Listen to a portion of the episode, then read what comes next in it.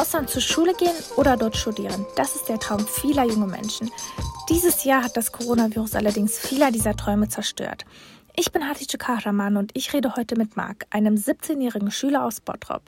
Marc verbrachte gerade sein Auslandsschuljahr in den USA, als das Coronavirus ausbrach und er deswegen früher nach Hause musste. Hey Marc, erzähl mal, wie war die Situation? Wann hast du erfahren, dass du wieder zurück musstest und wie war das überhaupt für dich? Also das war ungefähr vor fünfeinhalb Wochen, dass ich erfahren habe, dass ich zurück musste. Und ähm, auf dem ersten Moment war ich natürlich traurig, weil das Auslandsjahr jetzt zu einem vorzeitigen Ende kam und ähm, ich halt solche Dinge wie Prom oder diesen Abschluss, der äh, so bekannt ist in den USA, ähm, nicht machen konnte. Aber äh, auf der anderen Seite war ich halt auch glücklich, dass ich wieder meine Familie und meine Freunde wieder gesehen habe oder bald wiedersehen werde. Ja, das hat mich halt glücklich, wie aber auch traurig gemacht. Und wie war dein Gefühl, als du wieder in Deutschland warst? Es war schon natürlich komisch, ne?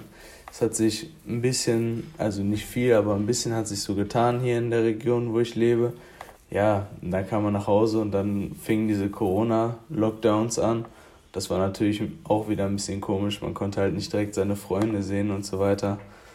Das ist dann halt äh, nicht so optimal gewesen, sage ich mal. Verstehe. Wie lange warst du denn überhaupt im Ausland? Also ich war dort siebeneinhalb Monate, von August bis März. Und wie lange hättest du eigentlich bleiben sollen, wenn das Coronavirus nicht wäre? Tatsächlich wären das zehn Monate gewesen. Man bleibt dort nämlich vom ersten Schultag an bis, zum, bis zur Abschlussfeier der sogenannten Graduation. Aber äh, ich konnte leider diese Graduation nicht mitmachen aus äh, dem Grund Coronavirus. Wie hast du denn die Corona-Situation in den USA wahrgenommen? Erstmal hat halt jeder um einen herum gesagt, ja, ist halt nicht so schlimm und äh, ist wahrscheinlich wie eine etwas stärkere Grippe. Und der Präsident des Landes hat das natürlich auch gerade am Anfang sehr äh, befeuert, dass das Coronavirus ja gar nicht schlimm ist und man braucht jetzt auch keine Schutzmaßnahmen und so weiter treffen ja, das hat halt der Präsident auch den Amerikanern so vermittelt und die haben das halt auch so geglaubt. Und ja, so habe ich das dann halt erstmal mitbekommen. Aber ich habe halt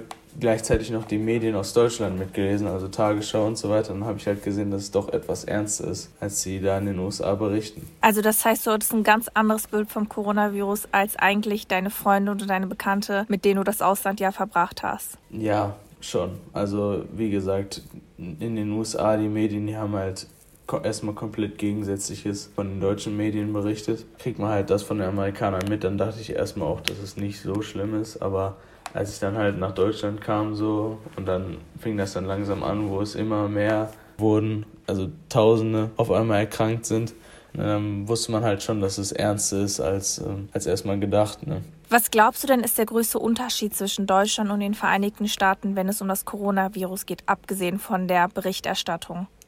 Also die Amerikaner sind auch so Menschen, die sehr um ihre sogenannte Freiheit kämpfen. Heißt, dass sie auf gar keinen Fall in irgendwelchen Dingen eingeschränkt werden wollen. Das, habe ich, das hat man halt direkt gesehen, als dann darüber spekuliert wurde, ob man wie in Europa vielleicht die äh, Städte lahmlegt, sozusagen das öffentliche Leben lahmlegt. Da haben die Amerikaner direkt gesagt, nee, das wollen wir nicht. Äh, damit sind unsere Freiheiten eingeschränkt. Äh, wo soll ich dann meiner Burger essen gehen? Deshalb gehen die damit ganz anders um als die Deutschen. Hast du denn noch Kontakt zu Leuten? Äh, ja, ich habe äh, Kontakt zu ein paar Freunden aus den USA noch, jedoch aber nicht zu meiner ähm, Gastfamilie oder so. Aber ich weiß halt von meiner Gastfamilie, dass sie auf jeden Fall auch dafür war, dass sie direkt wieder die Städte öffnen, auch wenn die USA das Land sind mit den meisten Infektionen. Was ich ja auch total interessant finde, in den USA gibt es ja ein ganz anderes Gesundheitssystem als hier. Das ist zum Beispiel nicht einheitlich, es gibt kein staatliches Gesundheitssystem, sondern eher private und staatliche Anbieter. Und außerdem sind die Gesundheitskosten ja auch total hoch. Ist das etwas, was du auch gespürt hast? Ich habe von meiner Austauschorganisation eine Versicherung empfohlen bekommen, die hieß Aetna. Ja, man hat sich dann halt bei einer amerikanischen Praxis vorher angemeldet. Man hat halt gesagt, ja, ich komme heute. Dann ist man gekommen und die Wartezeit war fairerweise gesagt auch nicht so lang wie in Deutschland. Kennt man das ja manchmal, dass man dann noch so 20, halbe Stunde dann da sitzen muss in dem Wartezimmer, bis man überhaupt drankommt. Das war in den USA nicht so. Ich war eigentlich direkt nach zwei Minuten dran. Ja, wurde halt direkt vor den Doktor gesetzt. Aber nachdem man halt wieder aus der Praxis herausgehen wollte, ist es halt so, man steht auf einmal an einer Kasse dran. Und das kennt man halt nicht aus Deutschland, dass man da wirklich an einer Kasse steht und dann tippen die da wie beim Supermarkt ein, wie viel die Leistungen gekostet haben. Das kennt man halt so aus Deutschland nicht und war mir ziemlich fremd. Das kann ich gut nachvollziehen und wir sehen ja jetzt auch durch das Coronavirus, wie stark die Menschen eigentlich davon betroffen sind, die zum Beispiel keine Versicherung haben. Ja, davon gibt es tatsächlich viele in den USA. Auch viele Leute, die ihr Auto nicht versichern oder generell nichts versichern, weil die sagen, ach, passiert sowieso nichts. Und ähm, wenn dann aber was passiert, dann, äh, dann kommen sie da nicht so gut raus. Also die Amerikaner denken nicht immer richtig nach, was sie tun. Gerade, gerade im ländlichen Bereich, wo ich war, haben die Leute halt nicht so über Dinge, umfassender über Dinge nachgedacht, wie ich es jetzt hier ja aus Deutschland kannte. In welcher Stadt warst du denn? Ja, das war keine Stadt, sondern ein Dorf mit 200 Einwohnern. Das hieß Apple Grove. Eine Stunde entfernt von der Hauptstadt West Virginias, Charleston. Und lag halt auch direkt am äh, Ohio River, an der Grenze zu Ohio. Also ich war im tiefen Land, im tiefen Wald gewesen da waren keine, da waren nicht viele Leute. Alles war anders als in äh, Bottrop jetzt zum Beispiel, weil da gab es keine öffentlichen Verkehrsmittel oder man konnte nicht zu seinen Freunden laufen, mal eben kurz, weil alle Wege so lang waren. Also ein guter Freund von mir, der hat einfach eine Stunde entfernt von mir gelebt, mit dem Auto sogar. Aber das ist halt für die Amerikaner keine Distanz. So. Die fahren noch eine Stunde zur Schule morgens. Und hast du dich bewusst für diesen Ort entschieden? Nee, das war auch der letzte Ort, den ich tatsächlich ausgesucht hätte, da ich ja so ein bisschen in der Stadt auch aufgewachsen bin.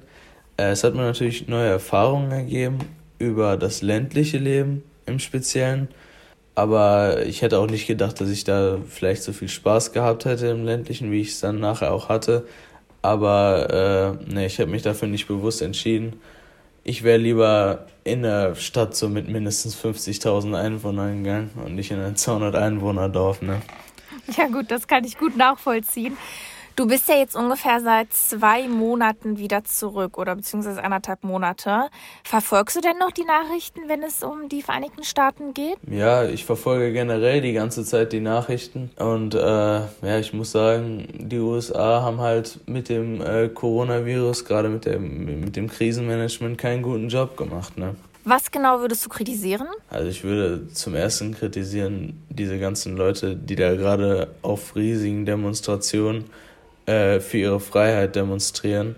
Das finde ich ähm, absolut unangebracht, weil gerade diese großen Demonstrationen und niemand trägt halt auch einen Mundschutz, da ver verbreitet sich das Coronavirus brandschnell und die Leute da, die gehen da einfach auf die Straße und ähm, äh, riskieren, dass sie sich da dieses Virus einfangen und das äh, schlimmstenfalls noch an andere verbreiten und auch, dass äh, jetzt so viele Leute ihren Job dadurch verloren haben durch das Coronavirus, weil in Amerika da können die Firmen ja einfach den feuern, den sie wollen. Weißt du, so mäßig, you're fired und am nächsten Tag kannst du auch nicht mehr zur Arbeit kommen. So, und dann hast du deinen Job verloren, kannst deine Familie nicht mehr ernähren. Würdest du denn, wenn das Coronavirus jetzt, sagen wir mal, komplett weg ist, würdest du denn gerne nochmal zurück? Ja, ich würde gerne ein paar Freunde wiedersehen, vielleicht auch meine Gastfamilie. Aber wenn ich jetzt so rückblickend wieder auf diesen Ort schaue, nach Apple Grove, bin ich eigentlich ganz zufrieden hier und würde mir dann lieber andere Teile der USA ansehen.